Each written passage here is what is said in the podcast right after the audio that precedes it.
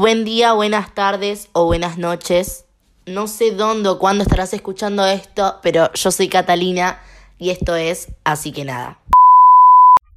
Odio la manera en la que me hablas y la forma en la que te cortas el pelo. Odio la manera en la que conduces mi auto. Odio cuando te me quedas mirando fijamente. Odio tus estúpidas botas de combate y la manera en la que lees mi mente. Te odio tanto que me hace mal y también me hace rimar. Odio porque siempre tienes razón. Odio cuando mientes. Odio cuando me haces reír. Mucho peor cuando me haces llorar. Odio que no estés cerca y el hecho de que no hayas llamado. Pero más odio la manera en la que no te odio. Ni siquiera cerca, ni siquiera un poco, ni siquiera nada. El poema que acabamos de escuchar es de la película Diez cosas que odio sobre ti. Eh, está escrito por la protagonista, Katrina, y es una adaptación de un poema de Elizabeth Barrett Browning del libro Sonnets from the Portuguese. Hola, buenas, bienvenidos, bienvenidas, bienvenides al primer capítulo de Así que nada. Este primer capítulo se va a tratar sobre la película 10 cosas que odio sobre ti. Es una de mis películas preferidas en el mundo y lo primero que vamos a estar haciendo es hablar sobre de qué más o menos trata la película. La idea es que vean la película eh, porque la verdad es un peliculón, es una comedia romántica muy buena, a mí me encanta y encima tiene unas actuaciones de la puta madre. ¿Se puedo decir la puta madre? Bueno, ya lo dije. Em, y bueno, la película trata sobre las hermanas Stratford, que son Bianca y Katrina, o Kat, Kat es más conocido. Eh, ellas dos son el agua y el aceite. Bianca es la más linda, la más popular, es la más chica de las dos hermanas. Y aunque es la más linda y la más popular del colegio, nunca salió con un, con un chico. Y Kat em, es la hermana mayor, que para todo el mundo es la mala, la antisocial. Además, en la película es, es re feminista la piba. Y, nada, y para los 90 ser feminista era ser una loca de mierda, claramente.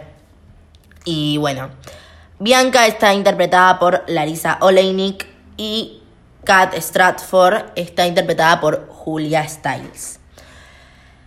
Em, el papá de las Stratford, que es Paolo, en Confesiones, no, mentira, en El diario de la princesa, es Paolo en El diario de la princesa, em, es recuida con ellas y pone la regla en la casa de que si Kat sale con un chico, entonces Bianca ahí sí podría salir con otro chico. La película está basada en La fierecilla domada de William Shakespeare. Es una versión libre de la comedia del autor y varias veces se la nombra a Kat como la fierecilla. El interés amoroso de Kat es Patrick Verona, que está interpretado por Heath Ledger, eh, que tiene una postura de pibe malo, de fuckboy. En algunos casos me hace acordar a Patch Cipriano de Hash Hash o a Jace Wyland de Cazadores de Sombras. No sé si alguna vez los leyeron, pero yo me crié leyendo esas sagas larguísimas donde, nada, los amores eran súper tóxicos y asquerosos. Que bueno, me hacen, me hacen acordar a eso. Y eh, Patrick Verona aparece porque el interés amoroso de, Bianca Stratford, de la hermana de Kat, que es Cameron, em, le paga a Patrick para que salga con Kat. Eh, para él poder salir con su hermana Bianca. Es muy raro toda esa tramoya que no voy a explicar, no me voy a detener a explicarla porque en la película se ve súper bien y y nada, y está bueno que lo vean en la película y no que se los cuente yo, porque si no, les cuento toda la trama de la película.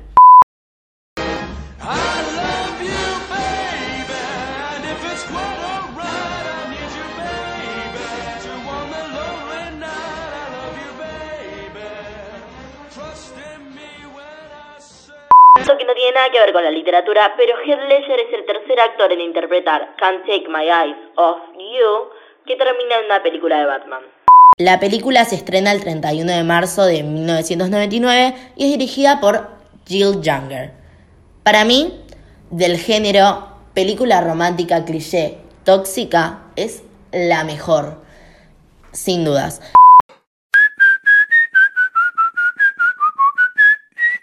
Y además tiene aspectos en las escenas y en las actuaciones que me parecen geniales, como por ejemplo el hecho de que la escena del poema, se graba una sola vez y las lágrimas de Julia Stiles no estaban pautadas, es decir, le salen solas, lo que lo hace súper sentido y que todos nos metamos en el personaje de Kat. Y aunque la trama es una boludez, está buena. También me gustaría recalcar lo que es la música en la vida de Kat y en la película en sí. El hecho de que Kat quiere tener una banda de, rock eh, feminista, obvio. Eh, y ella está obsesionada con una banda que no me puedo acordar el nombre. Pero la actriz y cantante de, de la banda es muy parecida, tiene una mezcla entre Cindy Looper y Gwen Stefani de No Doubt, la que canta Don't Speak.